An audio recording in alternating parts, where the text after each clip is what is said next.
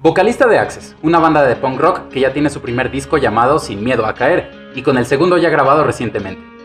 Con su banda ha tocado en foros como Machaca Fest y Punk Rock Fest, entre otros, y ha tenido la oportunidad de tocar con José Madero, DLD, Julieta Venegas, Café Tacuba, Mario Bautista, entre otros. Les presento el onceavo episodio de Subjetivo con Emash desde la sala de mi casa en la ciudad de Aguascalientes. Vamos a darle.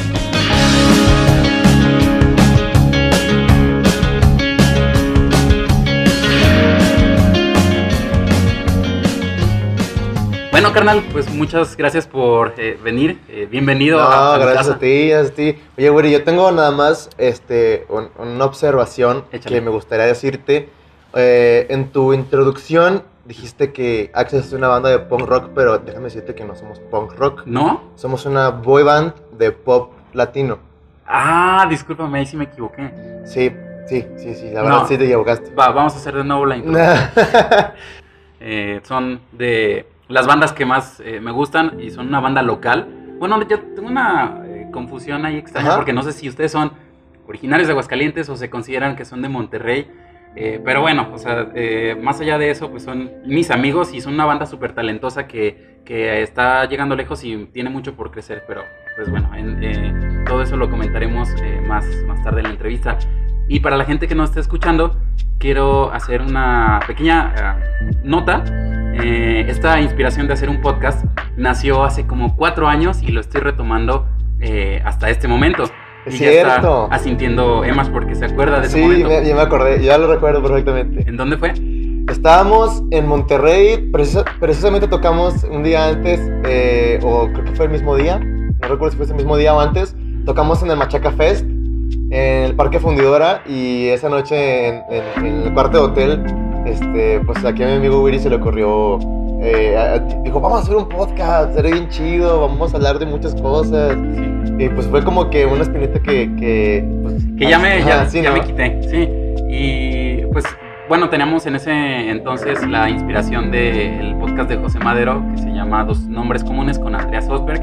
Y curiosamente en ese mismo viaje nos encontramos a Andreas, ¿te acuerdas? Ah, sí. Estuvo muy, muy chistoso porque, bueno, yo creo que tú ya estás acostumbrado a encontrarte a gente pues eh, reconocida, pero en ese momento yo sí me impresioné mucho y pues sí, fangirle, la verdad. Es gracioso, yo también fangirleé y todavía fangirleo. Y Sí. pues es muy gracioso porque ahora mis hermanos están en su escuela de música, tienen una escuela que se llama School of Rock. Y pues los dos están en House Band, o sea que es la banda de la escuela. Y pues todos los días llegan y ven a, Flip de Jumbo y ven a Andreas Y es como que, ah, también ellos fangirlean. Pero pues lo ven todos los días, entonces sí, es como, es el, es el suegro de, de Claro. San Pedro. Sí, sí, sí, sus, sus Luego- hijas están bastante guapas. y aparte súper talentosas, también tienen, eh, pues cantan las, no sé si las dos, pero la, ma- la mayor sí canta. Y de hecho ya tocó una, eh, una presentación de José Madero, en una canción que tienen en, en sueco, me parece. Sí, en sueco. Bueno, eh, ya vi un poco de la introducción sobre ti y sobre también cómo fue la inspiración para hacer este programa, pero cuéntanos a la gente que te está escuchando y a mí, pues, ¿quién es Emanuel? ¿Qué, qué- cómo te consideras? ¿Qué, qué persona eres? Pues un güey. Un güey cualquiera. sí, un güey cualquiera que te puedes topar en, en, no sé, en cualquier lado. Pues, en realidad sí, o sea, soy un, soy este, solo una persona que le gusta mucho hacer música y hacer las cosas que le gustan. Y, y ya, o sea, siempre soy yo, soy, procuro ser yo mismo con las personas, con todos. Digo procuro porque a veces, no sé, este, de repente me chiveo, ¿no? O así. Es muy extraño. Cuando estoy con la banda, soy de una manera como muy extrovertida. Pero cuando estoy solo, pues es como más, no sé, estoy como fuera de mi zona de confort. Pero fuera de eso, sí, o sea, soy una persona normal, mm, común y corriente que aprendió a tocar guitarra y a semi-cantar. y, y eso, pues, eh, sí es cierto. De hecho, hay varios videos de los ensayos eh, donde están eh, cantando la canción de He-Man, ¿te acuerdas? ah, Y, ah, un meme, y así, meme. y, y así es. De hecho, bueno, ya no suben ese tipo de cosas, pero, o sea, si uno está presente en sus ensayos, como fue mi caso a- a- al inicio de, de la banda, eh, pues se puede dar cuenta que son una banda de amigos y que realmente eso, pues, según yo, no ha cambiado y que lo mismo lo transmiten a su música. Así que, pues, es algo, eh, según yo, orgánico y que eh, tanto se diviertan ellos como hacen que la gente que los escucha se, se divierta y que entienda como más allá el significado de sus canciones. Eh, pero bueno, eh, ¿qué ¿qué te parece si empezamos formalmente por la, con la entrevista? Que no quiero llamarlo entrevista, pues es una plática entre amigos claro. en, la sala de mi casa. Entonces, la primera eh, pregunta que te quiero hacer es, ¿cómo fueron los inicios de... Eh, ¿Cómo iniciaste a tocar guitarra? No sé si fue tu primer instrumento, quién te enseñó, ¿te acuerdas? Sí, eh, lo recuerdo perfectamente porque, pues mira, desde chiquito siempre he tenido un acercamiento con la música porque pues mis papás son músicos, bueno, eran músicos y de hecho se conocieron en la música y desde que estaba pequeño pues me llevaban a los ensayos y yo ahí estaba caminando los cables y me dicen, o sea, yo sí todo morrillo de que de 5 o 6 años, amigo de todos los músicos de la banda de mis papás, de que, sí, Manuel, a ver, súbete la batería, pégale y todo. Y yo ahí pues ahí más o menos le pegaba. De hecho la batería fue mi primer instrumento y fue el primero que empezó a tocar relativamente bien. Y es que tú tenías otra banda antes de Access, ¿no? Sí, yo pues he tocado muchas bandas antes de Access. Ninguna de ellas lo suficientemente seria o lo suficientemente talentosa o buena como para que valga la pena seguir, pero eh, empecé muy chavo de que ya de lleno. Yo tocaba la batería por gusto, pero después eh, conocí algo llamado Guitar Hero. es, algo, es una historia muy, muy estúpida, pero pues es la verdad. O sea, por dentro me da un poquito de vergüenza aceptar que esa fue la razón por la cual empecé a tocar guitarra, pero pues ni modo, es la razón por la cual empecé a tocar guitarra. Agarré el, el, juego y dije, ah, no puede ser tan difícil. Estoy seguro que muchos músicos la razón por la que aprendieron a tocar guitarra puede ser por esa, pero también puede ser por ligar o por razones más tontas. Sí, y en realidad pues en, hay, en el Guitar Hero, en el 3, hay hay un par de canciones de, de unos músicos que se me quedaron muy marcadas. Que yo, yo recuerdo estar en secundaria y decir, yo tengo que tocar en algún momento de mi vida esta canción. Y dos de ellos son los que más me, me, marcaron. Uno es Steve Ray Vaughan, que es mi guitarrista favorito. Es un guitarrista de blues buenísimo, de Dixon Blues, se puede decir. Y la canción se llama Pride and Joy. Y con esa canción yo fue de que, oh manches, o sea, mi, mi cerebro como que estalló de que no puedo creer que pueda tocar alguien la guitarra de esa manera y que, o sea, tenerle como que ese groove, ese ritmo tan marcado y pues, me gustó muchísimo. Y la otra canción es de un guitarrista llamado Eric Johnson, la canción se llama Cliffs of Dover y es una canción mucho más técnica, eh, es rock, este, no sé, profusión, es un guitarrista muy virtuoso y hasta el día de hoy todavía no puedo tocarla bien, pero es una de mis metas a largo, mediano plazo. ¿Alguna vez terminaste una canción de nivel experto? Ah, sí, todas. ¿Sí? Eh, bueno, no, obviamente eh, la última, la de Dragon Force, pues no, pero, pero todas las demás, pues sí. Sí, me hice muy adicto a eso. Muy adicto. sirve muchísimo para la digitación. sí, la digitación. O sea, cuando entré a clases de guitarra, ya no, no tenía que trabajar tanto en la técnica de mi mano izquierda porque pues ya tenía los dedos como muy... ya tenía la práctica, sí. Sí, sí, sí, que, es muy, muy curioso, pero sí, es la verdad. Así empecé. ¿Y crees que te haya servido el que ya sabías tocar batería? Eh, pues sí, o sea, me ayudó a tener una, una perspectiva diferente porque muchos guitarristas mm, que yo conozco y me ha tocado ver a guitarristas que, que eh, se concentra mucho en el instrumento y de repente se les olvida que pues una banda es de, de, cuatro o de más personas, ¿no? Tocan durísimo. Sí, o sea, le suben un chorro a la guitarra y así y, y la neta, bueno, a mí en lo personal, como yo empecé tocando batería, lo primero en lo que yo me fijo es en la batería, o sea, cómo suena, eh, cómo está afinada el, los golpes, cómo, cómo le pega al baterista. Y a veces eso como, como que este, saca de onda a los bateristas con los que estoy tocando, de que, ah, no manches, este, eh, no, en esta parte le voy a bajar para que suene más tu, tu, arreglo. Y el bataco es como que, ah, ok, bueno, pues jalo, sí. ¿Qué onda con este vato? Pero, pero sí. Aparte, tú tienes como un perfil eh, medio de productor, porque, bueno, eh, he visto que tú haces algunas de tus canciones, no sé si desde cero, pero bueno, he visto que estás ahí tocando batería en tu celular, en GarageBand creo, y pues creo que, no sé, tú no me, no me dejarás mentir que así han surgido varias de, las canciones que actualmente están en el disco de Access. Sí, así es. Eh, de hecho, yo eh, recuerdo que empecé a usar GarageBand en, en el iPad de mi papá, creo. Yo estaba en secundaria yo no, o sea, yo no era todavía de que un, músico como, como tal, o sea, yo pues era un niño que tocaba en un grupito de, de rock y agarraba la iPad de mi papá y abría GarageBand y me ponía pues, a tocar ahí. De repente pues me fui metiendo más y fui descubriendo cómo funcionaba y empecé haciendo covers. Empecé grabando covers en, en GarageBand de bandas que me gustaban. De, no sé, este, hice, hice varios covers de Panda, hice covers de, de mi banda favorita, McFly. Y de hecho, ahí todavía los tengo, los tengo como recuerdos, los tengo guardados en mi compu. Y así empecé, poco a poco me empecé, me empecé a meter más. Yo tenía 15 años y después, este, pues en mi teléfono le seguía, luego después me pasé a la versión de compu. Y, luego en la computadora pues le, le, fui aprendiendo más y más y más y hasta que me decidí pasarme a Logic, que es ya pues un, un, un DAW más, este, pues más profesional y así fue como empecé, o sea, ya después cuando entré a la carrera de música y empecé a aprender cosas ya más formales y más directas, pues muchas, muchas de, las, de las bases, pues yo ya las sabía por el hecho de, de haber tenido ese contacto. Pero, pero sí, ahorita es, este, es algo de, lo, de, de, las muchas cosas a las cuales me estoy dedicando. Me gusta mucho producir, me gusta mucho arreglar, me gusta mucho componer. Y sí, recuerdo que varias canciones de Access surgieron pues de hecho, en la preparatoria, en lugar de poner atención a las clases, estaba en mi, en mi teléfono grabando maquetas de Access. Dato curioso. Y seguramente varios de, varias de las personas que están escuchando en este momento, pues también tienen alguna especie de distracción en este momento que, eh, que también les ha ayudado como para aprender eh, algo de lo que posteriormente va a ser o su profesión o su pasión. Entonces sí está bien interesante. Eh, quisiera también preguntarte si tienes, bueno, seguramente la tienes, quiero preguntarte, ¿cuál es tu rutina para escribir, eh, ya sea de, desde cero y luego cómo es que se convierte en un disco?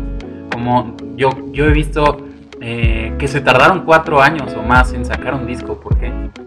Pues, pues la rutina, o sea, no es como una rutina como tal, o sea, se puede considerar rutina, pero siempre va cambiando, o sea, siempre cada canción sale de manera diferente, o sea, incluso hay canciones que salen de maneras similares, digamos, no sé, varias las compuse como te decía, de que en la prepa, ¿no? Pero nunca, nunca es igual, o sea, siempre es, es diferente. Y pues al principio cuando empezábamos, eh, había canciones que pues componía yo solo de repente, otras las componíamos entre los cuatro. Eh, de repente llegaba yo con la canción ya montada y nada más se agregaba cada quien su parte. Y esa, esa, esa fórmula no ha cambiado mucho, la verdad. O sea, por lo general yo soy el que llega con la idea en general de la canción y ya entre los cuatro la vamos decorando, pero pues sí. Este último disco, el, nuestro segundo disco de estudio, que es el que apenas estamos, este, con el cual estamos trabajando, eh, creo que es el que ha sido un poquito diferente de, de los del material pasado, porque ahora pues yo ya no vivo en, aquí en Aguascalientes, ahora yo vivo en Monterrey, eh, Teddy está aquí en Aguascalientes, Sergio está en Zacatecas, entonces todos estamos como, como lejos, no tenemos como que ese contacto que tenemos al principio, y de cierta manera como que nos ha ayudado de que las canciones sean un poquito más, más personales, ¿no? Y yo creo que eh, las canciones que, que, van a salir en este segundo disco pues son como más para nosotros y, para pues, nuestros fans, obviamente, pero son canciones que, que salieron por esa intimidad que, que, tenemos entre nosotros mismos, así como nosotros solos y las cosas que hemos vivido. Entonces, cambia un poquito, pero el resultado está igual de chido. Okay. Bien, no, pues esperemos que sí sea un... Bueno, yo estoy seguro que va a ser un disco muy chido por lo, que los conozco y pues sé con la gente con la que trabajan que son muy profesionales, entonces aunque se tarde mucho tiempo, eh, que a lo mejor digan, no, sale en tal mes y termina saliendo un año después, pues seguramente va a salir algo, algo muy chido. Eh, bueno, quisiera preguntarte, ¿cómo has visto la difusión de otras bandas, eh, que ya sean las que están surgiendo apenas o las que ya tienen un poco más de reconocimiento en México? No sé si eh, hay en estos últimos años como conflicto en que se den a conocer o que la gente ya no compre o al revés, a lo mejor tienen más gusto por el rock de nuevo. ¿Cómo ves esto? Pues fíjate que yo lo, yo lo veo como, como de los dos lados, como que está bajando muchísimo la difusión de, de otro tipo de música que no sea de que el urbano y el pop, ¿no? Pero al mismo tiempo, como que la escena independiente de, del rock, eh, del rock en México está creciendo, pues también muy, muchísimo gracias a las redes sociales. Claro. O sea, las redes sociales han ayudado muchísimo a que grupos nuevos que de, de otra manera no hubieran podido jamás salir de, su ciudad o de su, o de su pueblo como nosotros, ¿no? O sea, pero pues... Incluso por, por propuestas extrañas, ¿no? Que de, pronto a lo mejor una estación de radio no los pondría, pero... Sí, yo, yo creo que en realidad eh, eh, eh, la gente simplemente va a consumir lo que, lo que tenga enfrente, o sea, la gente no va a consumir lo que no conoce. Entonces, ese, es un gran problema, porque ahorita solamente están promocionando de que el mismo tipo de música, el urbano y todo eso. hay gente que llega y dice, ah, es que yo amo, amo este, el reggaetón y amo el urbano y no sé qué. Pues sí, o sea, sí, güey, o sea, amo el urbano porque no conoces algo más no te pones a buscar más, o sea, porque si te pones a buscar más bandas y eso, vas a encontrar y vas a encontrar algo que te va a gustar aún más y que va a resonar contigo de una manera emocional muchísimo más íntima que simplemente música comercial. Y mm, yo conozco, o sea, me ha tocado presenciar este tipo de casos de que gente que antes les gustaba muchísimo el urbano y lo comercial y de, de, repente conocen una banda por X o razón de que un amigo les dice, vamos a ver tocar esta banda. Y van y dicen, no manches, o sea, no sabía que existía así. Y se vuelve fan de ese grupo, ¿no? De hecho, ha pasado con Access, o sea, hemos tocado en eventos en donde compartimos escenario con así artistas de que, pues, muy comerciales, ¿no? Muy poperos, muy así. Y de repente subimos nosotros con, con nuestro pedo acá bien, bien, bien diferente. Bueno, no tan diferente, pero pues bueno. Como ya dijiste al inicio. exacto, exacto. Somos una boy band, no lo olviden muchachos. Este, y pues ha habido gente que dice de que no manchen, o sea, no sabía que, esto existía, no sabía que ustedes existían y ahora soy fan y ahora no escucho otra cosa que no sean ustedes o bandas similares. Y está muy bonito eso y al mismo tiempo está muy triste porque pues cuánta gente no, no tiene acceso a, o, más bien sí, el acceso ahí está, pero cuánta gente no sabe que tiene ese acceso, ¿no? Que puede conocer más grupos. Y, como que reducir la distancia, ¿no? Porque ahora con las redes sociales pues ya puedes conocer a música que está en Japón o, en cualquier parte del mundo. Y, está bien chido que lo menciones. Eh, porque acá en, por lo menos en Aguascalientes hay a lo mejor el, el estereotipo o la división de que, ah, no, a, mí me gusta la banda, no me junto con gente que escucha rock o así, no sé cómo sea el caso en Monterrey, porque yo creo que tachan nomás por el estereotipo, pero no se dan el tiempo de escuchar. A lo mejor la mayoría eh, no son buenos, ya sea en el rock, en el reggaetón, en el pop, en lo que sea. Pero tal vez hay a lo mejor una banda o algún artista que sí te llegue a gustar y lo puedes encontrar a lo mejor como... Perdón. ¿Tu, celular? Sí. A lo mejor lo pueden encontrar como gusto culposo, pero les puede gustar y está pues está chido, o sea, nunca hay que cerrarnos a, escuchar algo diferente nada más porque nuestros amigos o nuestra familia o quien sea eh, nos dicen que lo tenemos que escuchar. O, la radio. Sí, la radio también, o la televisión, o lo que sea, o sea, tenemos bien eh, como que implantado lo que tenemos que escuchar o las películas que tenemos que ver o, lo que sea que tenemos que consumir. Sí, claro. Y actualmente, por lo menos en mi consideración, tenemos muy poco libre albedrío, por así decirlo. sí, esa es la palabra. Es como cuando vas a un restaurante y preguntas, ah, pues, ¿qué hay de tomar? No, pues tenemos, este, no sé, eh, ¿puedo decir marcas? Dale, dale, sí. Ah, bueno, ok. Por favor, patrocínenos. Este, patrocinen a mi amigo Uri. Ah, sí, este, tenemos Coca-Cola, Coca-Cola Light, y Coca-Cola cero. Ah, pero pues, no, pues este, este, Coca-Cola pues light, ¿no? Porque pues es la única que hay, o, Coca normal.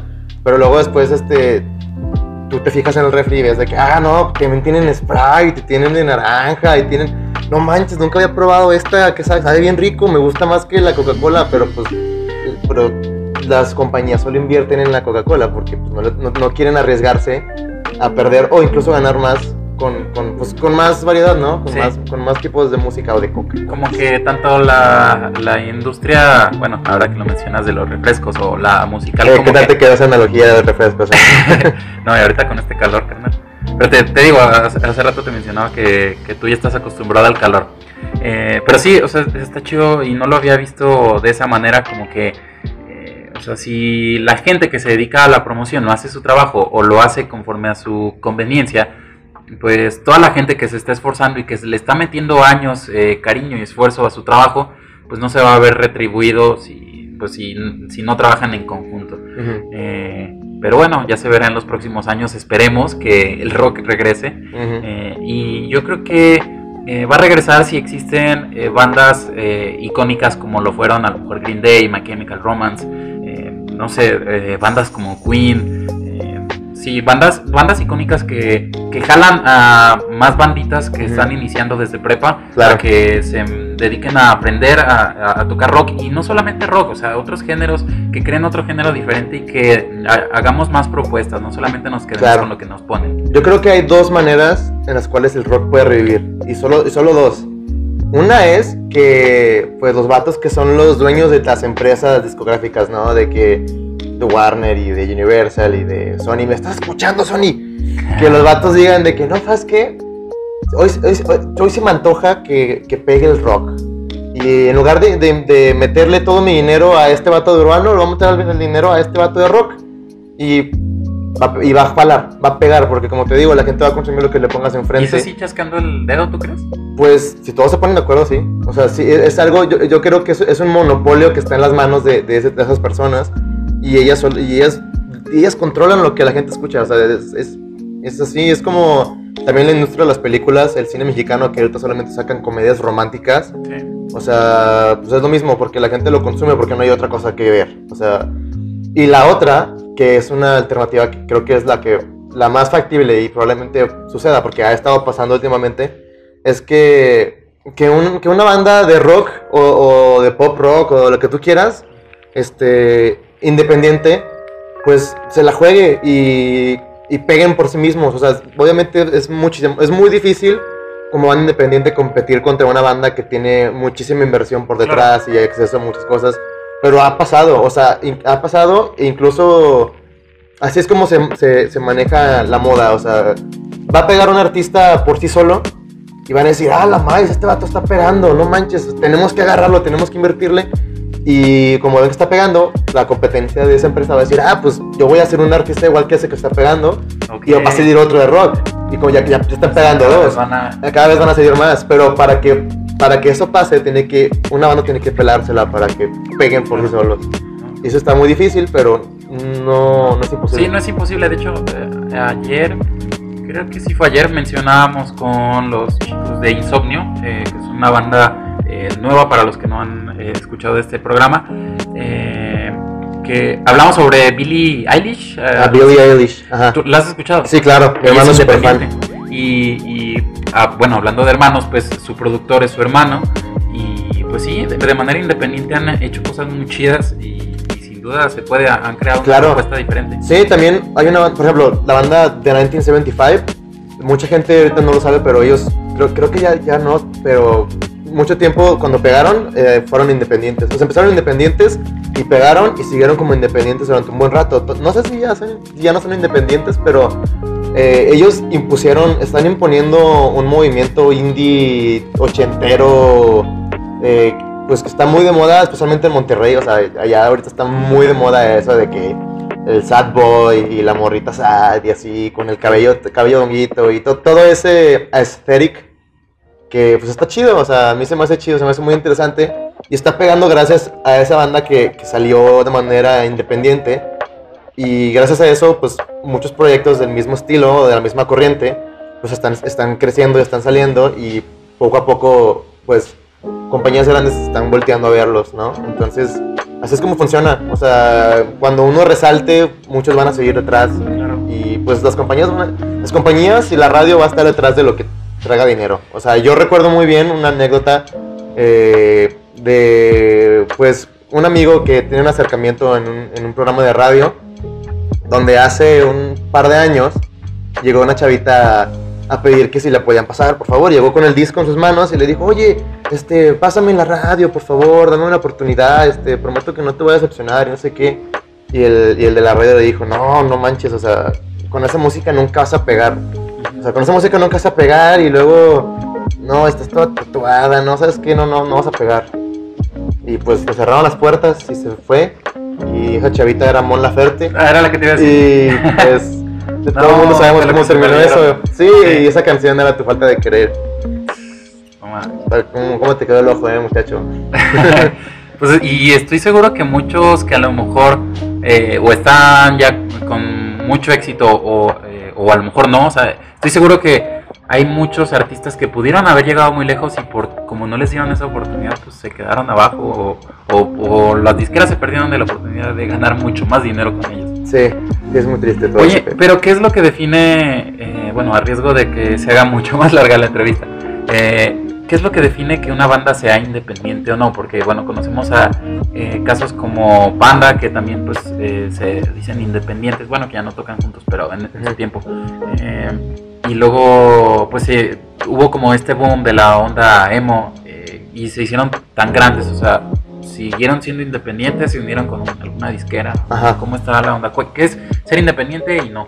Pues mira, una banda independiente es una banda que, pues como su nombre lo dice, no, no depende de algún factor externo para ciertas cosas. O sea, ellos lo hacen todo. O sea, ellos manejan su propia empresa. O sea, una banda es como una empresa. O sea, una banda es eso, literalmente es una empresa. Y una banda independiente se manejan ellos mismos. O sea, ellos se encargan de hacer su música, de hacer los shows, de hacer este, la mercancía, de hacer los tours. Hasta en redes sociales. Hasta, sí, hasta redes sociales, hasta hacer hasta giras de promoción, o sea, hay muchas bandas independientes que, que, pues lo, hacen muy bien. Este, y una banda, hay, hay, grupos que no son independientes porque pues es una empresa que, que le vendieron, se le vendieron, su- es como vender una empresa a una empresa más grande y que esa empresa más grande controle todas tus acciones y- y todo eso. Pero la empresa más grande, pues tiene, tiene más, este, más dinero, tiene más contactos, tiene más cercanías con... Tiene, eh, tiene más poder que una banda independiente. O sea, digamos, una, una, una disquera puede... eh, di- digamos, la disquera te, te firma y, y, tiene, y, te puede pagar un video de no sé cuántos miles de pesos o de dólares o lo que sea. Y pues es una empresa muy grande con mucho trabajo detrás que puede financiar un proyecto muchísimo mejor y más grande que una banda independiente, porque pues es- una banda independiente pues dependes de ti mismo, Claro. de, de- de lo que tú puedas hacer. Entonces, pues eso está, está, esas son como las diferencias. Eh, por ejemplo, lo que deseas de Panda. Panda es, Panda es un ejemplo muy perfecto de lo que yo, de lo que yo mencionaba hace rato, de, de que bastaba con que una banda pegara para que salieran más. Eh, Panda empezó siendo independiente, o sea, firmaron con una disquera, pero pues es una disquera independiente. Es como, es como mm, un- una, una empresa que es grande, pero no es tan grande como las los big, big fish, ¿no? Como los big shots Ya. pero que te, puede, te, te pueden ayudar de ciertas maneras, ¿no? Y los primeros dos o tres discos fueron independientes. Y cuando sacan para ti con desprecio y ven que, que es un putazo y que está aquí pegando, le- en chinga este, se les acerca Warner, se les acerca Universal y Sony de que no, pues hay que. Este, ustedes solos como independientes no van a poder con todo este éxito. Tienen, o sea, firmen con nosotros porque al Chile no van a poder.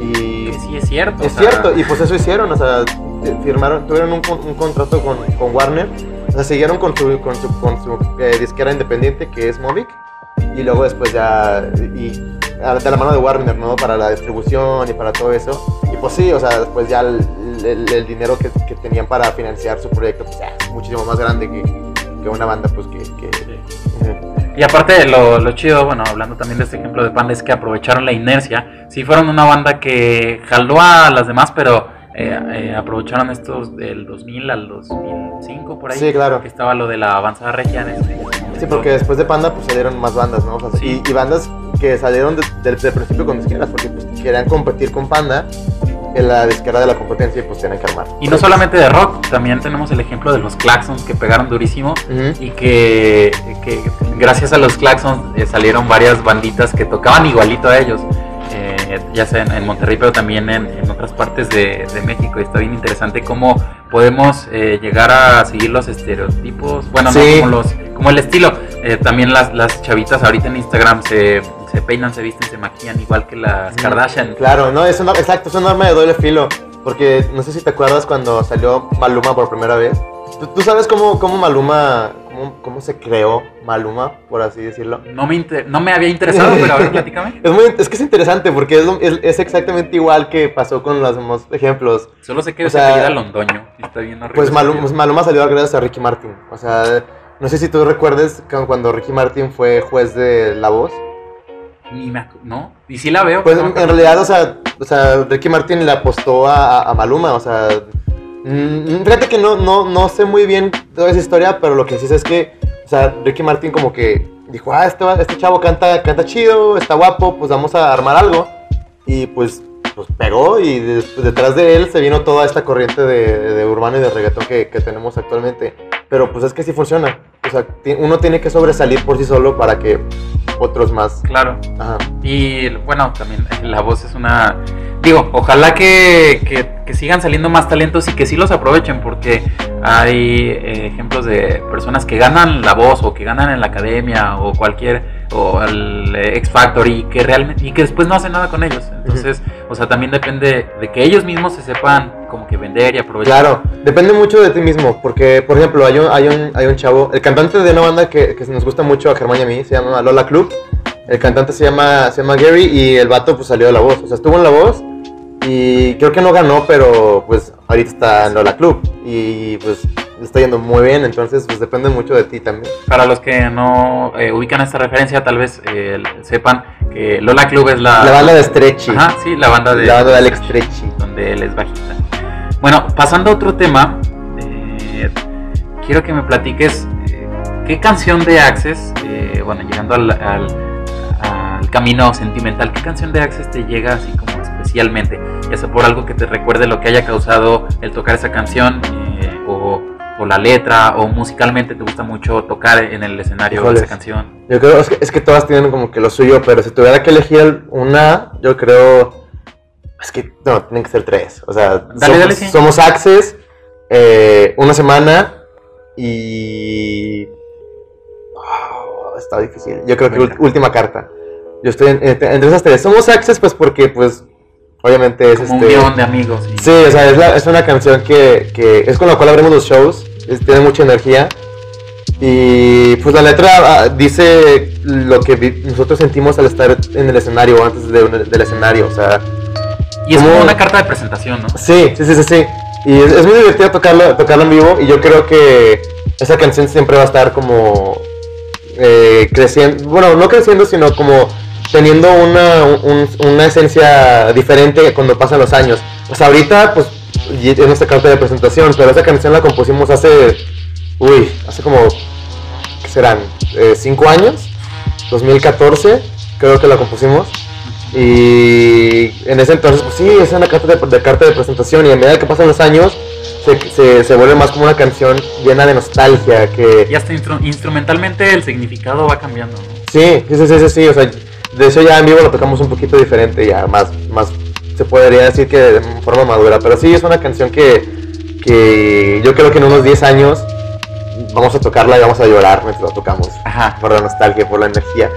Luego, una semana eh, es una canción muy especial porque se puede decir que fue la, la, la canción que, de nosotros que, pues como que pegó relativamente. Fue la canción como que nos puso en la mira. O sea, Solo Amigos fue la primera canción que sacamos y, y nos, nos ayudó como que a salir de... Solo Amigos fue el primer eh, sencillo. Fue el primer sencillo, sí. Y una semana fue el, Fue el segundo. Pero una semana es una canción como nuestra, de nuestra esencia. Solo Amigos es un poquito diferente de lo que hacemos. Que a la gente le gustó mucho. A la gente le gusta muchísimo, claro, y esa canción nos, nos, nos ayudó a salir de aquí de Aguascalientes. Pero una semana nos puso en la mira, o sea, de, de pues, prácticamente de todo el país. O sea, y es una canción que nos gusta mucho tocar en vivo, y es una canción donde mandas a la goma a tu ex, y es una canción muy bonita, muy positiva, y llena de energía, y es también es de esas canciones que obviamente nunca van a salir del setlist, y en un par de años también va a tener ese, ese sabor nostálgico. Yo veo el video y veo a un Access completamente pues, diferente, o sea, un Access muy chiquito, o sea, yo tenía 19 años, Hace creo. cuatro años. Sí, no, hace- sí, 2017 me lo grabamos. La canción, bueno, la canción la grabamos hace como 4 o 5 años, pero el video sí lo grabamos como hace 3 años.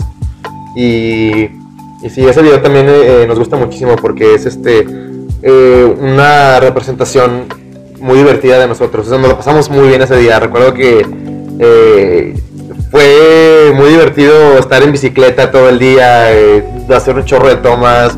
Este Cross, que fue quien dirigió el video, armó un, como una bicicleta de esos para, como carritos. de los tamales. Sí, como de los tamales, donde, donde puso las cámaras, y armó como que un dispositivo para poner las cámaras, y como que nos iba correteando así por la calle. Entonces la gente se nos quedaba viendo de que, ¿qué pedo con estos mocosos? O sea, no manches. Y luego lo grabamos en, en San Pedro, a donde pues la gente pues es muy nice, ¿no? Entonces Sí.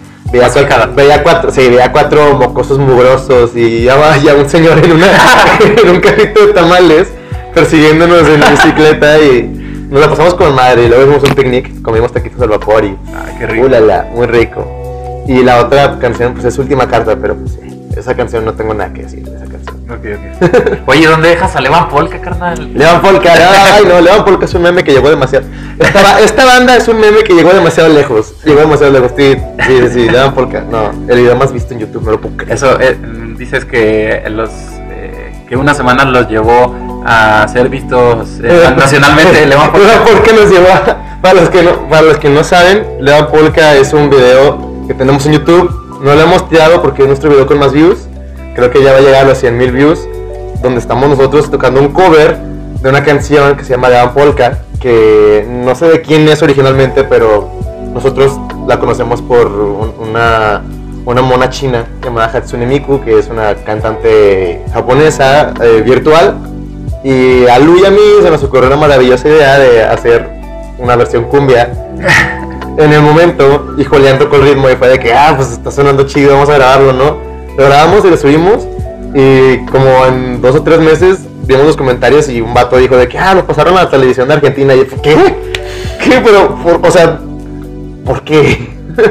como por qué, pero bueno. sí. Es como el- el- eh, la cosa de que eh, sí hay que echarle ganas, pero también hay que estar ahí. O sea, luego a lo mejor se pudo, digo, de manera chistosa, pero pues eso los puso en el mapa de, de Argentina, por así decirlo, porque hay muchos comentarios, eh, y no solamente de Argentina, también de, de otros países.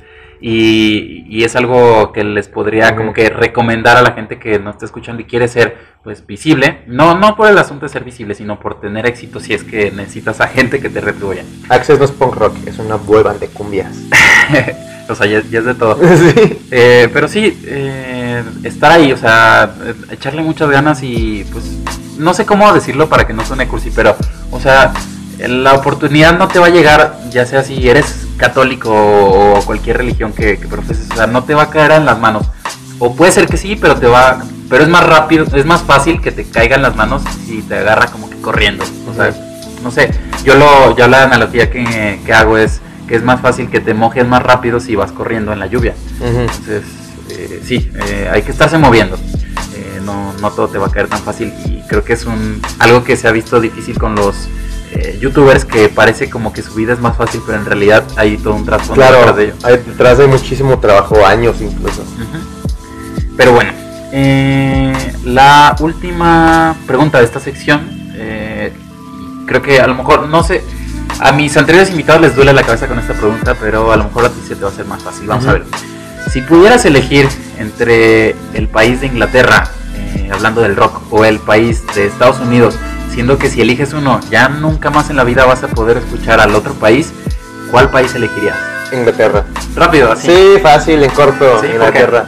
Porque de ahí es mi banda favorita, McFly. McFly, sí. Son ingleses. De hecho, es la, la banda. Le, le ganó el récord eh, Guinness a los Beatles de ser la banda más joven en la historia en tener un disco número uno y, y de debut. Y entonces sí. Dewey- Tienen una ajá. película. Y tienen, salen en una película. Y, ay, aparte tienen una película, bueno, un cortometraje. Y sí, de hecho, cuando salió su primer disco, Dewey, el bajista, tenía 15 años. Entonces, pues, sí, o sea, y fue un hitazo acá. Y aparte, pues también este, está Busted, que es como eh, pues una banda muy amiga de McFly, que me gusta muchísimo. Y también hicieron McBusted, que ahorita ya no existe, pero. Ajá, y hay, hay bandas muy chidas también de Inglaterra que escucharía. Hay una banda de metal pesado que se llama Monument, que son de Inglaterra. De hecho, de hecho los voy a ir a ver hacia de México. Y sí, o sea, me dolería no escuchar a bandas de Estados Unidos porque tengo, me gustan más bandas de Estados Unidos que de Inglaterra, pero me gusta más McFly eh, así solos que todas las demás bandas. O sea, li- literal es, es, es mi banda favorita y también de, de Teddy. De hecho, sí nos conocimos. No sé si él te platicó en... en- en- O sea, yo sé que te persiguió cuando terminaste de tocar, pero sí, o sea, tuvieron como que eh, las ganas de hacer una banda porque tenían los mismos gustos. Sí, o sea, fue una sorpresa. O sea, literal, cuando nos juntamos en la cafetería, en la prepa, eh, yo empecé a tocar, eh, creo que toqué Obviously. O, sí, creo que fue Obviously. Y Germán empezó a cantar. Y yo, o sea, literalmente yo estaba volteando hasta la derecha y Germán hasta la izquierda, estaba cotorreando con, con alguien más, creo que con Lu. Y empezó a tocar Obviously y en eso nomás volteamos a ver lentamente el uno al otro cantando. O sea, fue de que, que, what the fuck, ¿te gusta McFly? ¿Conoces McFly? ¿Te gusta McFly? O sea, al mismo tiempo y algo muy, algo muy bonito. No, hashtag no homo. bueno, luego eh, va a haber una sección en esta entrevista, en esta plática, donde eh, se va a contradecir esto de hashtag no homo, pero eh, espérenlo, todavía, todavía falta un poco. Bueno, vamos a pasar a la segunda parte de esta entrevista. te voy a hacer una serie de preguntas concretas, pero tú puedes alargarte todo lo que quieras. no hay respuestas correctas o incorrectas y si en alguna pregunta no sabes qué responder, podemos pasar a la siguiente sin ningún problema. Ok. Entonces, la primera es, ¿cuál es el peor consejo que alguien te ha dado? El peor consejo, me han dado muchos malos consejos, Pero el peor, peor de todos, híjoles, es que no sé quién voy a escuchar este capítulo. O sea, probablemente, no, pues no digas nombres. Probablemente, no voy a decir nombres, pero una vez un amigo me dijo, hey, vamos a llevarle flores, vamos a llevarle serenata, vamos. Y yo, mm, bueno, va. Y fuimos y pum, se estaba subiendo al coche de otro vato. sí, fue muy triste. Bueno, pero no sabe que, que tú la viste. O lo viste, no sé. Nah, creo que no. O sea, literal fue de que. O sea, la, la contraesquina íbamos llegando y de que. No, regresate, regresate, regresate. Y ya, fuimos por alitas y ya se me quitó. ¿No fue aquella vez que fuimos a, a ver a Panda? No, había una vez bueno, ya, no importa. Mejor hablemos otra Eso fue por consejo de que llévale serenata y no sé qué. Chavos, chavos, si van a llevar serenata tienen que estar muy seguros, muy seguros de que esa persona no está saliendo con alguien más. Qué, difícil. Eh, la siguiente pregunta es ahora parecido, pero al revés. ¿Cuál es el mejor consejo que alguien te ha dado o que tú darías?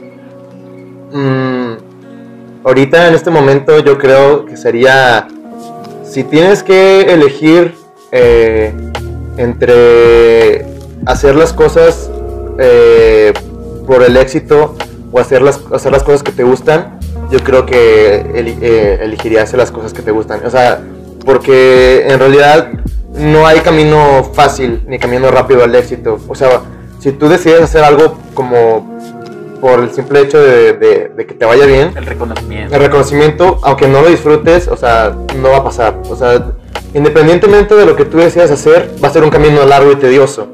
Ya sea haciendo algo que te gusta o no. Entonces, si, si como quiera vas a estar en un camino largo y tedioso, pues, ¿por qué mejor no que no sea un camino largo y tedioso de algo que te gusta, no? Si como quiera vas a estar tardándote, pues mejor que sea con algo que te gusta, algo que no te gusta, pero que tú creíste que iba a pegar o que es lo que está pegando en todos lados. Y eso aplica para cualquier cosa, o sea, tus sueños en realidad. Bien, y seguramente muchos se sienten identificados con esto que a lo mejor estamos eh, en la edad donde tenemos que conseguir un trabajo o tenemos que estudiar y esa es la palabra, creo yo que incorrecta, de tenemos. ¿Y por qué tenemos? ¿Quién nos, quién nos lo dice?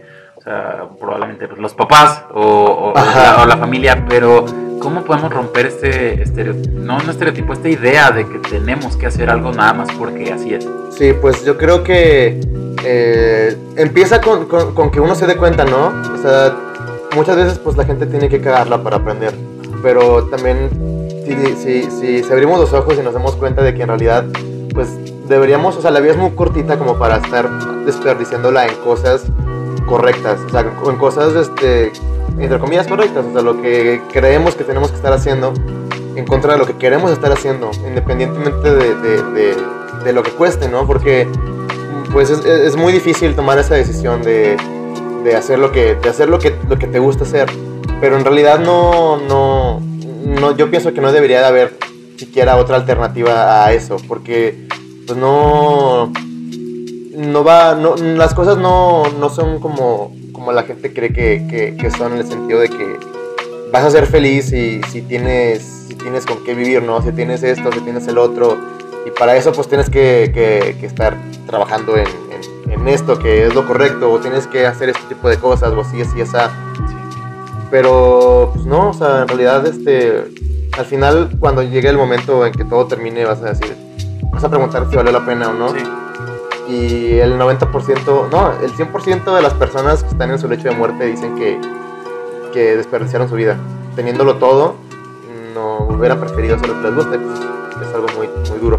Claro, y, y ahora hay que encontrar un equilibrio en entre, pues sí, no tener miedo, no tenerle miedo a las cosas, pero tampoco andar apresurados y, y, ten- y ser tercos. Claro, yo lo veo de la siguiente manera. O sea, ¿qué es lo que te gusta tanto hacer que incluso, o sea, te gusta tanto que hasta lo harías gratis? Ajá, sí, esa ¿Sabes? referencia la hicimos, la hicimos ayer y ¿En está muy serio? interesante. O sea, da- o sea, algo que te guste hacer tanto que hasta lo harías gratis. O sea, que, o sea porque, que por el simple gusto de hacerlo. Sí. Y, y eso es lo que debes estar haciendo, en realidad. O sea, porque es un gana-gana. O sea, si, si lo estás haciendo, ya es un gana. Y aparte, si después logras este, obtener algún beneficio a cambio de eso, pues es otro, otra, otra ganancia. O sea, Y además, incluso yo diría que sería un ganar, ganar, ganar. exacto. Eh, porque eh, puede ser que con eso que te gusta hacer y que además estás obteniendo retribución, eh, también a la gente le guste y que como que, bueno, en el caso de la música, pues le- la gente se distrae un poquito. Está ganando algo a cambio Sí, de, de- entonces pues tiene ganancia por todos lados Claro. si, si te gusta lo que estás haciendo. Ahora, algo muy importante también es, es- es saber hacer las cosas bien. O sea, si tú quieres, eh, si tú tienes algún sueño o alguna meta o, quieres hacer algo que te, que te gusta, pues yo creo que si en serio, si en serio te gusta algo, vas a hacer todo lo posible porque ese algo funcione, ¿no? Porque luego hay gente que puede jurar que le gusta algo, pero es como, pero pues no lo está haciendo de una buena manera. O sea, es como que tienes que darle por todas las perspectivas posibles, de todos los ángulos posibles, a aquello que te gusta. Porque no, de lo contrario, pues es, es- está cañón. O sea, pero si en realidad te gusta hacer algo, pues no, no, no, lo, no yo creo que eso ya viene de ley. Después, después hay gente que cree que le gusta muchísimo hacer algo, pero no se le nota o, o- o no le gustan ciertos factores. Entonces, pues, no le gusta del todo ese, Sí. ese- ese Realmente lo que... O sea, te vas a dar cuenta bien fácil si te gusta algo o no. Eh, si cuando... Si no te das cuenta que tienes ganas de ir al baño o si Ajá. no te da hambre. Exacto. De repente se te hizo de noche y... Ah, caray. Sí, sí, sí. Sí, sí, sí, vaya, ¿cómo, cómo me identifico yo con eso? Yo, yo creo que tú has pasado...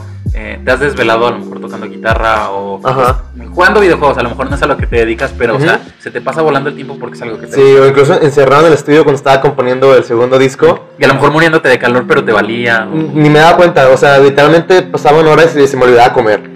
O sea, estaba de que yo eh, componiendo, ¿no? Así en, en la compu, así todo chido, con la guitarra.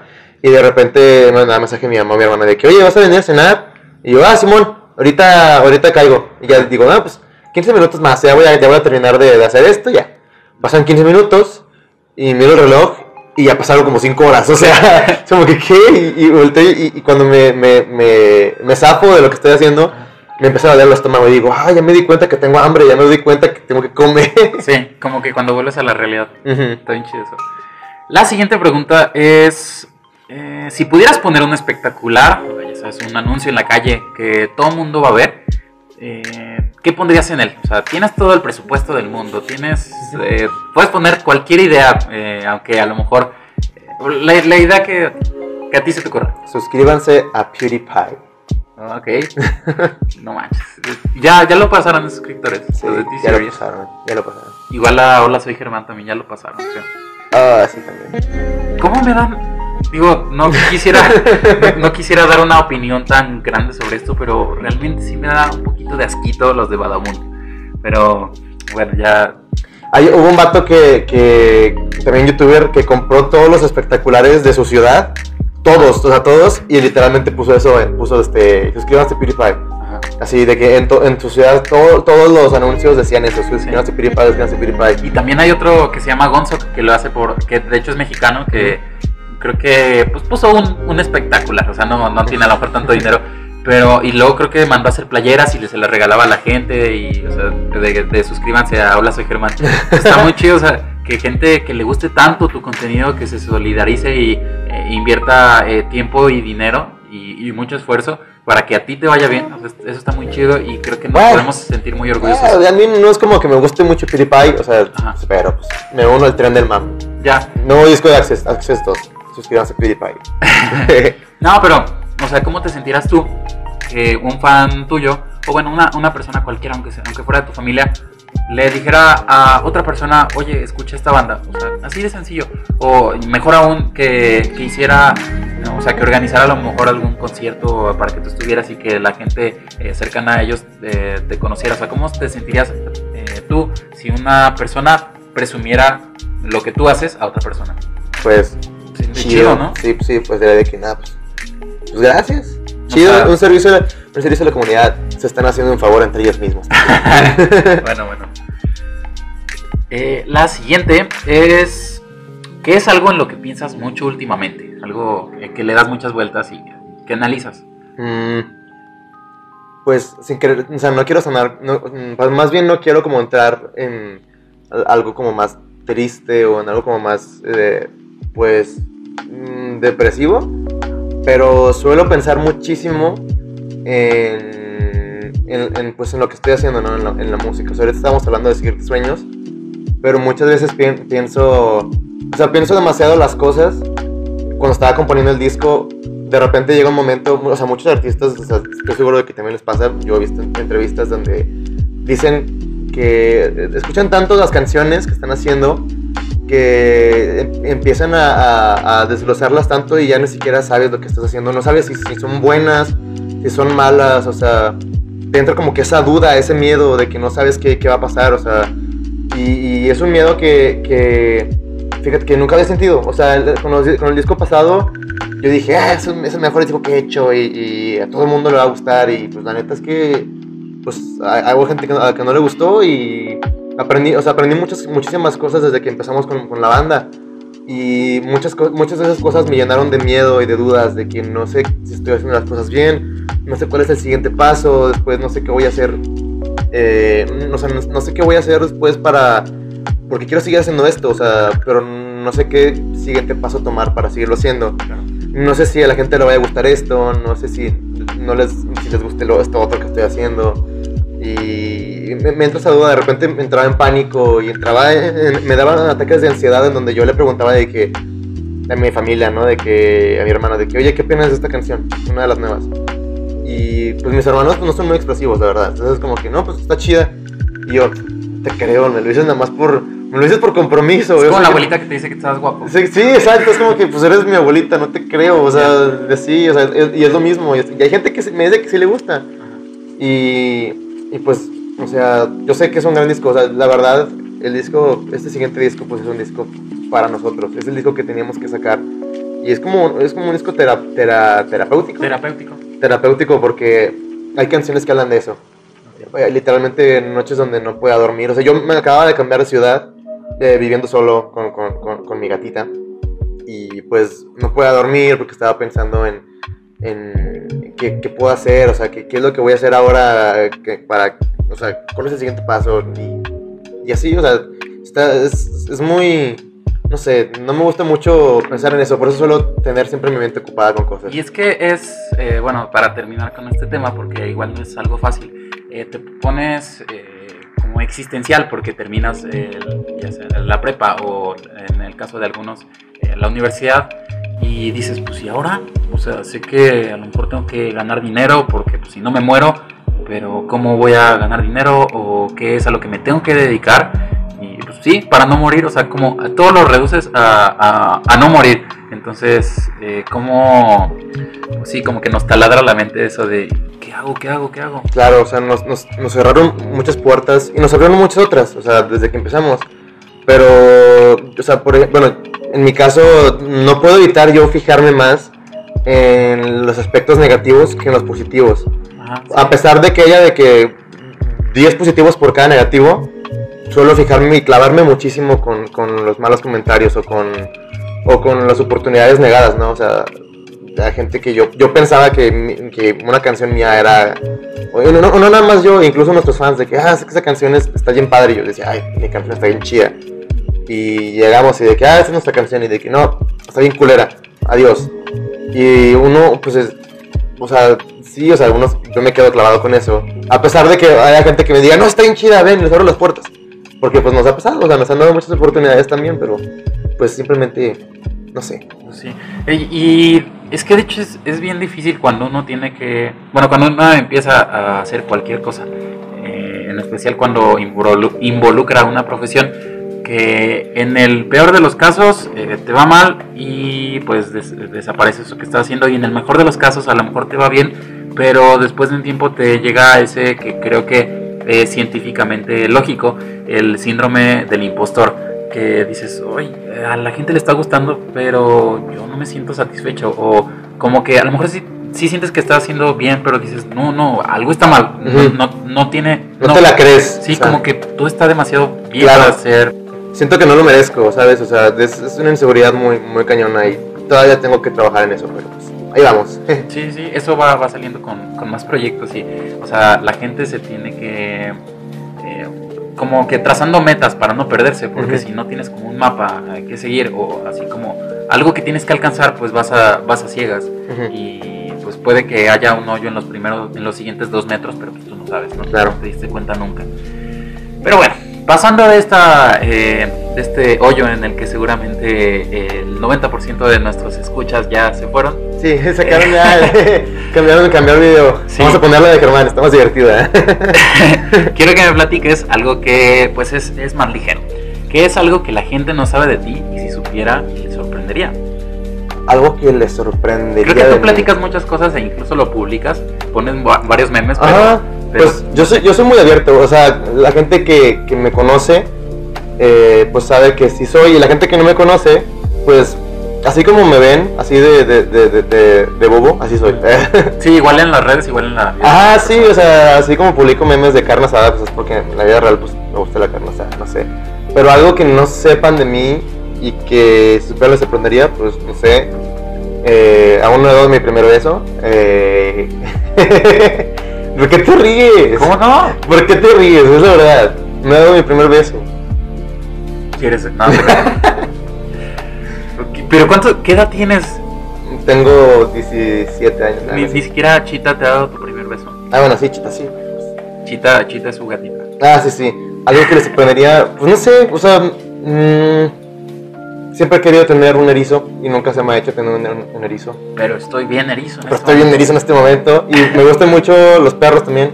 O sea, soy una, o sea, siempre he tenido gatos, pero crecí con perros en la casa también. Entonces, mucha gente cree que ah, a ese vato no le gustan los perros, es de gatos. Pero no, o sea, yo amo, amo los perritos igual que los gatos. Sé que, hay, sé que sí hay algo que les puede sorprender a la gente. ¿Te acuerdas eh, aquel cosa que uno de tus hermanos tiene en la casa y, y que debe estar en diciembre, pero nunca lo quitan? Ah, algo que les sorprendería es que, una- bueno, cuando viví aquí en Aguascalientes, eh, fue Navidad del 2014 o 2000, no, 2013. Y pusimos el arbolito, lo puse con mis hermanos. Y después de esa Navidad, no volví a quitar ese árbol. Ese árbol estuvo ahí durante 5, 6 años. O sea, todo, todo- o sea, estuvo ahí todo, todo el año. O sea, nunca lo quitábamos. Entonces la gente que, que iba a mi casa, pues ya sabía que iban a ver el pino de Navidad ahí, aunque fuera junio. O De sea, hecho, eh, hay un video, o bueno, una serie de videos que se llama Access en el estudio y antes de, de partir para Monterrey, pues sale, Ah. así, ese, sale Access ese árbol de. Navidad. Y creo que era como junio. De hecho, eh, hace rato me salió un, un recuerdo en Facebook de que hace como cuatro años eh, se fueron a grabar, o hace cinco, no sé cuándo se Ajá. Y, ay, ¿cómo puede ser? Sí, en, en abril 2000. Y sí, era como 14, abril, 15. hacía un chorro de calor. Eh, bueno, eh, la siguiente pregunta es: ¿algún libro o película o serie, no sé, algún disco, lo que sea de arte que te haya marcado? Ah, muchas cosas. Soy una persona que le gusta muchísimo eh, tener como que experiencias con muchísimo impacto emocional y que me dejen como que algo, ¿no? Muchis- o sea, de cualquier cosa, ya sean libros o películas o... O, videojuegos también. o- sí, no, videojuegos pues ni se diga, o sea, hay, hay muchísimos. Yo creo últimamente, eh, mm, a lo mejor, hay un libro que me gusta muchísimo, que es mi libro favorito, se llama El Yermo. Es una novela escrita por eh, un, un escritor de libros, válgame la redundancia. Ajá. Español se llama Sergi Lauger. Ok. Sergio Lauger Quinea, de hecho lo tengo en Facebook y es mi héroe. Ajá. Y, y soy súper fan, o sea, ese libro es, es, este, es una novela de, de, de terror, pero pues tiene muchos, muchos, este, como que muchos arcos, con, con, tiene, no sé, tiene romance, tiene un poquito de, de suspenso, bueno, tiene mucho suspenso, obviamente, y tiene, o sea, está, muy bueno, y, y me gustó bastante, o sea, me, me, me impactó muchísimo. De hecho, hay una canción de Access, una, una canción que se llama Igual que tú, que viene en nuestro, en, en nuestro disco de Si me va a caer, que literalmente partes de la canción me inspiré en, en- en partes del libro en donde está el, el protagonista con, con- con- con su novia, con la chica, y, y tenía como que una cercanía muy, muy, este, muy íntima. Y quise como que plasmar eso en esta canción y pues de ahí la saqué. ¿Cuál es una de las lecciones más importantes que te han dejado tus padres? Mm, me han dejado muchísimas. Yo creo que eh, una de ellas es pues tener muy definidas tus prioridades, ¿no? O sea, porque luego si estás como que indeciso o, o si o no estás seguro de lo que quieres este, hacer o, lo, lo- lo que quieres para ti, te puedes arrepentir a largo plazo. Aunque te vaya bien o mal, o sea, te puedes arrepentir de cualquier decisión que tomes, eh, o sea, ya sea invol- involucrándote con alguien más, o ya sea respecto a tu trabajo, o ya sea respecto a, a decisiones en general, o sea, tienes que tener siempre tu mente en claro y, y saber lo que quieres, lo que quieres hacer para Ok, ti. que justo era lo que platicábamos en Ujú, un momento, que hay que claro. tener un rumbo. Bueno, antes de pasar a la tercera y última sección de este programa, eh, bueno, de este episodio, quiero que me digas eh, a qué persona eh, se te ocurre que yo pudiera entrevistar para el siguiente episodio. A Juli, Juli Herrera, nuestro primer baterista y uno de mis mejores amigos, un besito, Julianchito. Este, sí, es- este, es- sería chido que, lo entrevistaras, me gustaría escucharlo, escuchar sus, sus, Sus historias. sus historias. Ajá. Aparte es un, un tipo súper eh, como ocurrente. Sí, es muy ocurrente, también es este talentoso. muy sabio, o sea, le siempre está siempre está leyendo, siempre está aprendiendo, no, no tiene tiempos muertos. Y es algo que yo admiro mucho de él. También es una persona con un chingo de, de disciplina. Y, y a veces pues la disciplina, bueno, no a veces, la mayoría de, las veces Claro. la disciplina supera el talento. Como que muchas personas eh, admiran o incluso envidian que eh, le esté yendo bien a una persona, a un artista, pero de que, ah, nadie, tuvo nunca, suerte, o ah, es que sí, es que nació con talento, pero no, o sea, nadie nunca envidió el esfuerzo. ¿verdad? Exacto, no se dan cuenta de toda la disciplina que hay detrás. Y la neta, Julián es una de las personas más disciplinadas que conozco. Qué chido. No, pues, saludos, Julián, y a ver si te dignas a venir un, un rato por acá. Que ya, Cállate, chavo. eh, pues también te conozco desde hace un rato. Y sí, es una persona que me cae bastante bien. Bueno, la última sección eh, so- es una serie de fotos que, bueno, esta sección yo la denomino como la sección barata o como la sección de espectáculos. eh, en, en esos eh, shows sí, donde claro. te dicen, y tenemos a tu mamá que no veía hace 10 eh, años. O- ah, por Sí. Dios, madre. ¿Dónde estuviste estos 10 años de mi vida? Bueno, entonces la primera foto que quiero que me describas y que me digas qué estabas sintiendo en ese momento es la siguiente. Ah, ok. Vas a mostrar las fotos, ¿no? O en Sí. el video. La, la gente las va a ver. Ah, vamos ¿O a... quieres que las describa también de qué, qué es lo que... Bueno, va. Bueno, eh... Híjoles, no manches, esa foto fue de nuestro primer show, nuestro primerito, o sea, literalmente el primero que hubo de Access. Nadie, ninguno de los cuatro nos imaginábamos todo lo que vendría después de eso. Eh, fue, estábamos en preparatoria, yo tenía 15 años o 16. Y ese día fue el, el evento de planillas de la preparatoria y Germán se postuló como el presidente de su planilla. Eh, fue muy gracioso porque el, el debate que tuvieron, eh, pues hay muchas historias muy graciosas detrás de eso. Germán estaba vestido así como pues se viste un político, ¿no? Para el debate y todo. Corbata. Y con corbata y así. Y pues le- después se subió a tocar así, o sea, como se quitó, se quitó la corbata, se quitó la camisa y tenía abajo una, una playera así de sin mangas de tirantes, así de Allison y empezamos a tocar y tocamos un par de covers y estuvo muy, muy chido. Tenemos los videos de ese, de ese día en, en YouTube, Sí, pero pues es un, fue un día muy, es un recuerdo muy bonito, nunca lo vamos a olvidar. chido. Esta es la siguiente. Ah, ah, ese fue un chiste que llegó demasiado lejos y a mucha gente no lo entendió. Ese, Yo lo sea, entendí con, con Germán que me lo explicó hace como un... Ajá, o sea, literalmente, o sea, yo sé que, o sea, hubo gente que sí lo entendió, pero es que, o sea, ya, ya, ya lleva rato que hay mucha gente que nos dice, ah, es que ustedes, ustedes son los Five Seconds of Summer de México y no sé qué, así, así, o sea, y al principio cuando estábamos más chiquillos, pues decíamos, no, nosotros queremos ser, este, una banda de rock, queremos que la gente nos reconozca, así como, una- pero, meh. y después ya, como que fue un chiste que llegó muy lejos y hasta nosotros ya lo, lo abrazamos, o sea, porque Five Seconds of Summer es una banda que nos gusta muchísimo. De hecho, es de mis bandas favoritas también. Y también de Teddy. Y pues ese, ese logo, o sea, fue, un- fue una foto que yo subí de broma. O sea, literal estaba, estaba en la casa de mi abuelito en una carne asada y, o sea, y dije de que, eh, bueno, pues voy a subir esta foto porque mi, mi hermano la hizo, de que, eh, no me acuerdo que, sí, una fan, una fan empezó a comentar, o sea, subían fotos de nosotros y comentaban de que, ay, sí, los Hypsos, y no sé qué, los Hypsos, y los Hypsos. Y mi hermano vio eso y hizo, este, hizo, hizo ese logo. Y me dio mucha risa y decidí subirlo. Y pues mucha gente no lo entendió y pensó que nos estábamos copiando de neta. Y pues fue de que, pues, es un chiste, o sea, ríense. Ahí por ahí me tocó ver ahí un par de, de, de comentarios de que, eh, no, si primero le copiaron a no sé qué banda y ahora le van a copiar a Say Ocean. Digo, a Say Ocean, a Five Seconds of Summer. Y fue muy gracioso, o sea, es un chiste. Y ya, o sea, fue un meme. Siguiente es esta. Uh, pues mira, de esa ya les platiqué un poquito. Fue el día que grabamos una semana. Ahí se ve, se ve Cross en su eh, Triciclo. triciclo de tamales y los cuatro morritos de Access.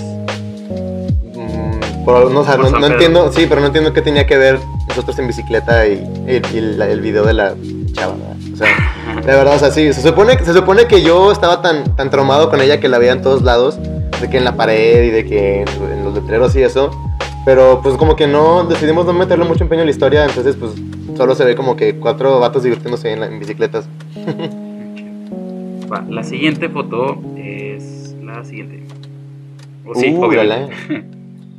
Ese fue cuando grabamos La moneda está en el aire.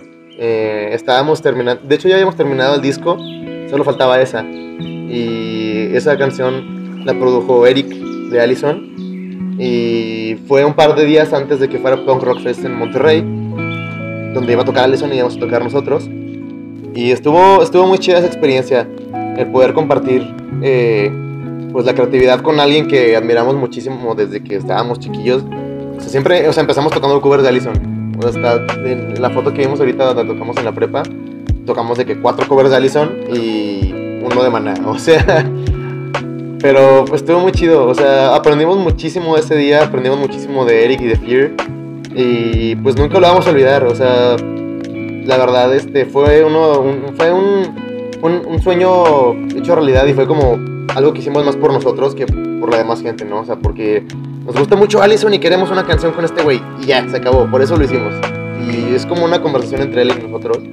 De, pues, pues ya saben cómo va la canción, ¿no? Que no hay que mirar para atrás y Ujú. que, sí, que hay que echarle ganas y que ir a, a veces a ciegas y hay que como que tener fe, no por la manera religiosa de verlo, Claro. sino que sí hay que, eh, pues sí, hay que darle. Y aparte se ya toca la guitarra de Eric y no manches, todos. La guitarra icónica con el sticker que le había puesto Manolín. no manches. Me respondiste. Ese es un meme. Espera, pero tiene ah, sí está. Ah, sí. Ah, ok. Sí, es un meme, es un meme que estaba de moda en ese año, en el 2016. Un meme de, de Luigi como DJ de un capítulo de no sé si saben de dónde viene ese meme. Yo no. Viene de una serie animada de Mario Bros. De hecho, yo tenía, tenía como 6 años, yo tenía una colección de VHS de Mario Bros. Ok. Y de hecho venía ese capítulo de Luigi DJ. O sea, bueno, no, el capítulo no era de Luigi DJ, pero de ahí sale la escena. Y pues en realidad no, no, o sea, no tiene nada que ver con el meme, pero pues la gente lo sacó de ahí. O sea, sí, estoy en la friendzone. También, esa canción también es un meme. No, yo creo que ahorita no podría escribir una canción igual. Creo que el Emash que escribió esa canción ya, ya, ya, ya está. Ya murió. Ajá, ya murió, está enterrado. No, pero pues sí, o sea, es una, un- una canción, bueno, por lo que entiendo de ese meme, que probablemente no se hizo tan pensado, Ajá, eh, es que la gente corea mucho y cuando llega esa parte, o sea, canta, canta esa parte de la canción. porque Que- aparte- ah, que es es, es, es fácil de, de, de aprendérsela, Ajá, eh, porque pues esa frase es, el, es todo el coro. Y, y, pues sí, como que te llega la emoción porque en todo momento cada uno de nosotros eh, estado en la prensa. sí. Pero déjame decirte algo. Yo, yo la neta. Bueno, eh, no- no sé si cambió, cambió un poquito. Fíjate que te di. Bueno, no, no sé. No, no le conocemos un friend. Según, según yo, no. Según yo, él es el que siempre pone los moves en la friendzone. Pero bueno, o sea, volviendo a lo de la rola, yo creo. Fíjate que ahorita yo cambió mi perspectiva un poco. Bueno, un poco mucho. ¿De qué? un poco muchito. cambió- Sobre, sobre, el, sobre el tema de la friendzone. Yo creo que quienes están en la friendzone es porque quieren. O sea, en ese, en ese momento yo pensaba bien diferente. O sea, yo decía, ¿por qué? O sea, ¿por qué prefiere estar ella con alguien tan, el chico malo. tan tóxico, tan obsceno, que la maltrata? Cuando yo sí la voy a querer bien y yo soy un buen chico, ¿y por qué a mí no me quiere? Y pues en ese entonces pues era muy inmaduro y pensaba de esa manera. Y yo viví en la friendzone desde, o sea, yo, yo creo que soy de las personas más friendzoneadas del mundo. Tú eres la friendzone. Fui de las personas más friendzoneadas del mundo. Pero pues, como eres siendo friendzoneado, o vives lo suficientemente como para ser el que friendzonea a los demás. Y luego haces música. Y luego haces música. Pero sí, o sea, la friendzone para mí ya es como que, no sé, o sea, estás en friendzone porque quieres, vato. O sea, yo creo que tú, o sea, no, no sé, no sé tú cómo lo, cómo lo miras, pero si una persona no te quiere, pues ya, güey, o sea, Bótala. ni sí. modo. O sea, no es como que vas a obligarla a que te quiera, No, o sea. aparte, o sea, no es como de esto de decir de la media naranja, pero, o sea, obviamente cada quien tiene sus gustos y pues sí, exacto, o sea, nunca vas a obligar a alguien a, tienes que quererme, pues si no te quiere, pues ya vete con otra que sí Claro. te quiere y sea igual de rara que tú. Ahora, aquí les voy a contar un secretito. Este, no que, o sea, estás en la friendzone porque quieres, también significa que tú caíste en la friendzone por tus acciones, porque me he puesto, me he puesto a investigar sobre este tema, ¿eh? No creas que, que Es- Bien hay, una, hay- hay una- este- hay una ciencia detrás de todo esto. Ya. Hay, hay técnicas, hay tácticas. Tú- uno tiene que ser muy listo para que no lo dejen en la friendzone. Y pues es este es como un juego de ajedrez. O sea, y es, es gracioso porque pues es verdad, es un, es un juego de ajedrez. Tienes que eh, hacer muy bien tus movimientos con la otra persona. Tienes que conquistarla en términos más este más coloquiales. Y pues ese- eso de que conquístala pues es algo que sí pasa, o sea, tú puedes conquistar a una persona, pero, si pero pues, no sé, si tú sigues siendo el mismo sujeto así, de que, pues así como medio aburridillo, así, de que, ah, soy un buen chavo y así. No señor, las No. chicas quieren a los chicos malos. Por eso todo- todas las chicas quieren a Lu. Es el callado, el misterioso, es el que se da desear. Pero, o sea, sí, o sea, tienes toda la razón, pero ¿qué opinas de, por ejemplo, que, la- que las chicas, eh, bueno, son son súper fijadas eh, Ah, bueno. en esto? Y además, pero que las mujeres no se atreven, o porque así está establecido, de, de, de declarársele a, un hombre o a ser detallista, que, ¿cómo, cómo está eso? Pues es que no es que esté prohibido, es que mucha gente ahorita, mucha gente, especialmente la gente pro- progresista, no entienden las diferencias de los hombres y las mujeres. O sea, los hombres eh, tenemos, los químicos de nuestro cerebro funcionan de una manera diferente a los de las mujeres. Secretamos eh, sustancias de diferente manera, incluso de mayor cantidad que las mujeres. Entonces nuestros sentimientos son más fuertes, más rápidos que las mujeres. O sea, si nosotros vemos una mujer bonita en la calle, o sea, nos enamoramos y queremos hablarle así en, en- en friega. En cambio, las mujeres, eh, sus, cuer- sus cuerpos funcionan diferente. O sea, las mujeres se pueden enamorar. Más Sí, es un proceso más lento. O sea, se enamoran a, a largo plazo o a mediano plazo. En cambio, los hombres no. Entonces, no es que las mujeres no puedan declarársele un hombre, pero las mujeres no se, van a- no, no se enamoran nada, nada sino, si el hombre no trata de, de acercarse a ella, ¿sabes? Y las mujeres no se van a acercar a alguien porque pues no les llama la atención, porque pues no están enamoradas. En cambio, un hombre sí. A los hombres nos llama la atención más rápido una mujer y por eso tenemos la necesidad de hablarles. Sí. Si una mujer ve a la- en la calle un vato guapo, no le va a hablar porque para ella él no es lo suficientemente guapo como para un hombre, una mujer guapa, ¿sabes? No sé si me explico. Sí, sí, sí. Miren, se hizo la tarea. Claro, pues sí, sí. investigó. Yo sé mucho este tema, pero también dijiste algo sobre las, las personas fijadas, ¿no? O sea, sí, que los hombres a lo mejor, y no quiero que se ofendan, este es mi, mi- el- lo último que quiero lograr, pero creo que Sí, científicamente... chavo, no, pues ya. Espérate, déjame, déjame lo digo, y ahorita vas a entender No, por qué. es que ya.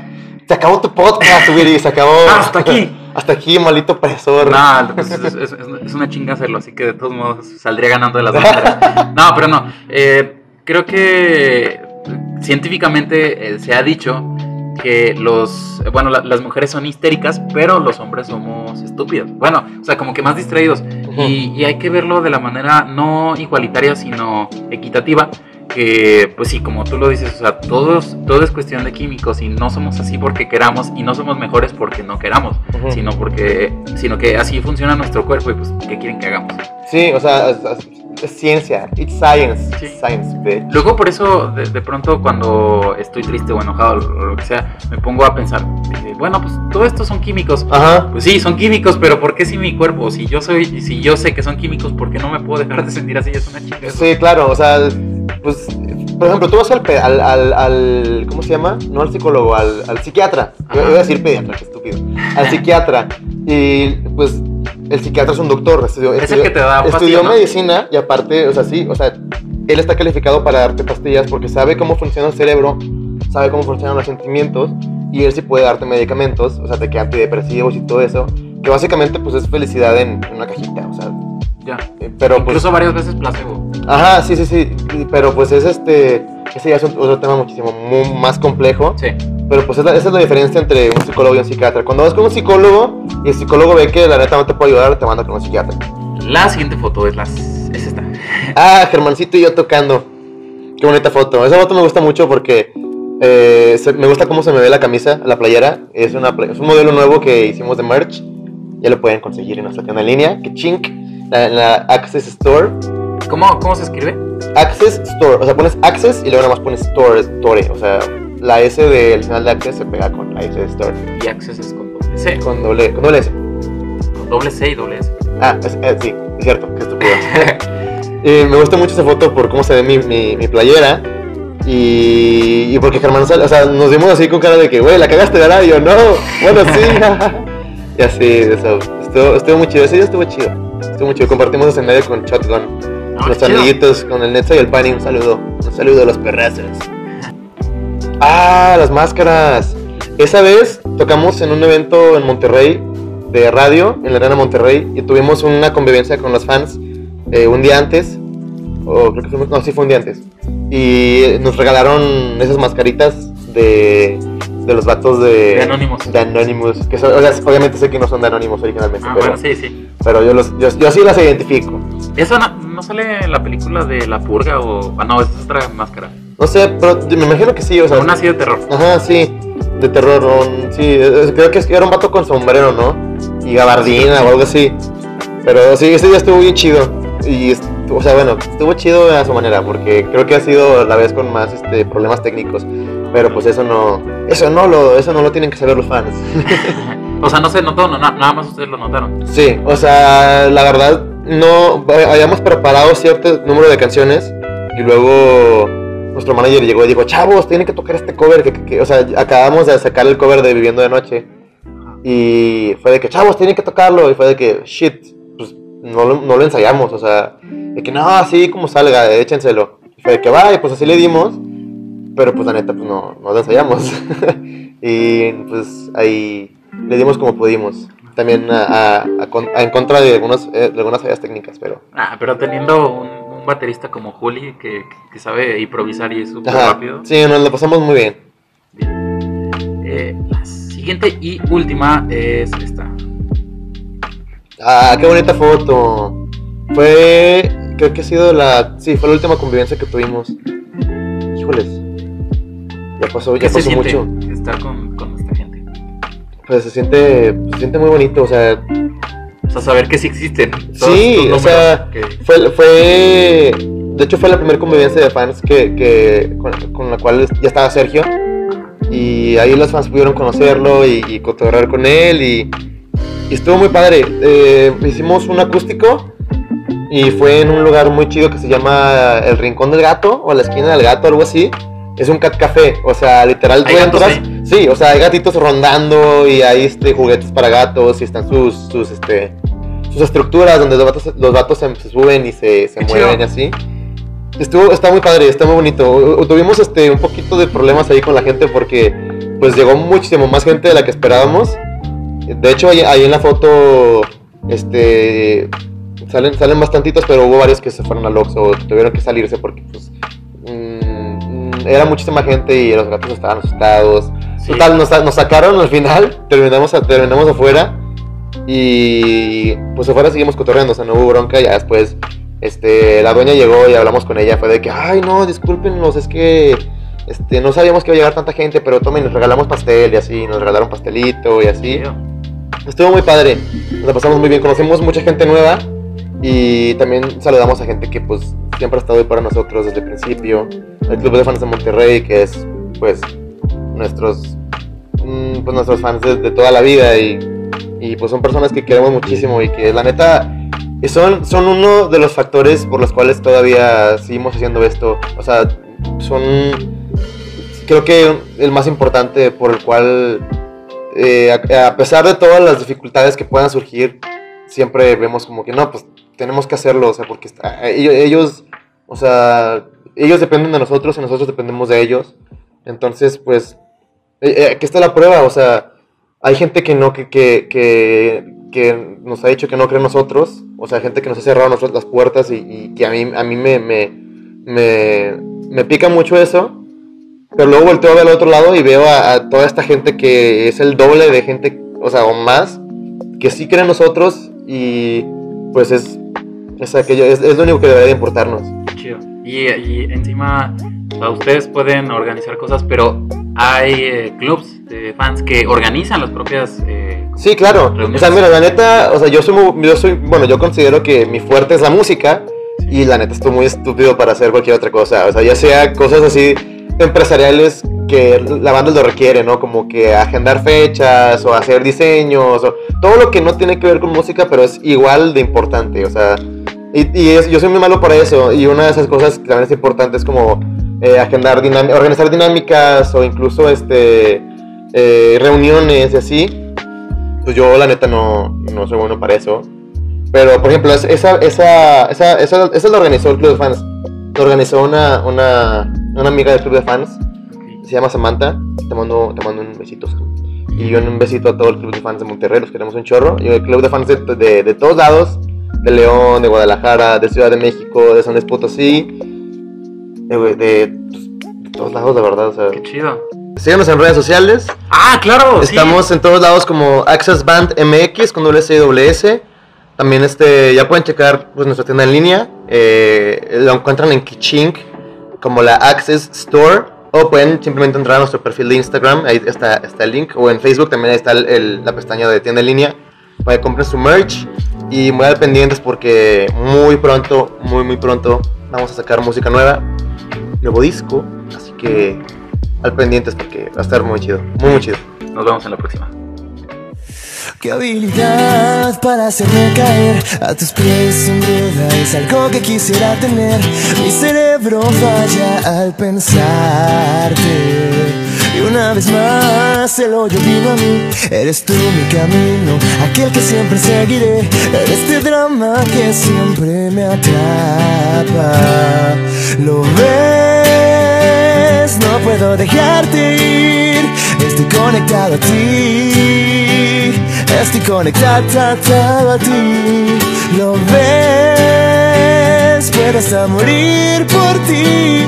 Y moriría feliz solo para revivir y sentirte tan cerca, estando tan lejos de mí.